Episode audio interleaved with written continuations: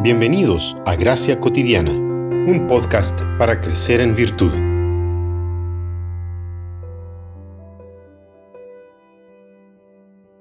Porque todo lo que es nacido de Dios vence al mundo, y esta es la victoria que ha vencido al mundo, nuestra fe. ¿Y quién es el que vence al mundo, sino el que cree que Jesús es el Hijo de Dios? Primera de Juan 5, 4 y 5. ¿Será posible que la fe verdadera siempre persevera y termine en victoria? El pastor Mark Jones, en su libro Fe, Esperanza y Amor, responde que sí. Agrega que la fe, como don divino, sobrenatural, persevera hasta el fin en victoria solamente por causa de Jesús, quien nunca puede fallar. La Confesión de Fe de Westminster, en su capítulo 14, lo enseña de esta manera. Ella dice que esta fe tiene diferentes grados, es débil o fuerte, puede ser asaltada y debilitada de muchas maneras, pero siempre alcanza la victoria. Esta declaración fortalece nuestra fe en Cristo, pues descansa toda la fe en Él.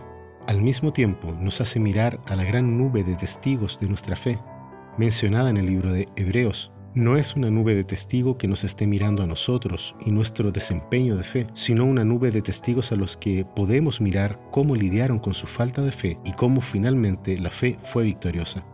La fe de Abraham, por ejemplo, fue probada duramente en Génesis 22, en el relato del sacrificio de Isaac. Su fe en que Dios preservaría la vida de su hijo fue el motor de su obediencia. La fe de Abraham obtuvo la victoria. En el caso del mayor acto de fe jamás demostrado, Cristo fue a la cruz. Allí dio desgarradores gritos de abandono y dolor, pero sus últimas palabras fueron de fe al entregarse en las manos de Dios, según leemos en Lucas 23. Fiel hasta el fin, su fe obtuvo la victoria cósmica sobre Satanás. Por estar unidos a Cristo, tenemos confianza del triunfo de nuestra fe, porque Jesús tenía la misma confianza. Él nos concede fe porque Él mismo tenía fe. Cristo está más seguro de la victoria de nuestra fe que nosotros mismos, porque Él nos entrega su fe victoriosa. Cuando el apóstol Pablo nos llama a usar el escudo de la fe para apagar los dardos encendidos del enemigo, lo hace con su ser totalmente convencido de esta verdad. Usar el escudo de la fe es una acción nuestra, pero el poder para hacerlo procede solo de Cristo.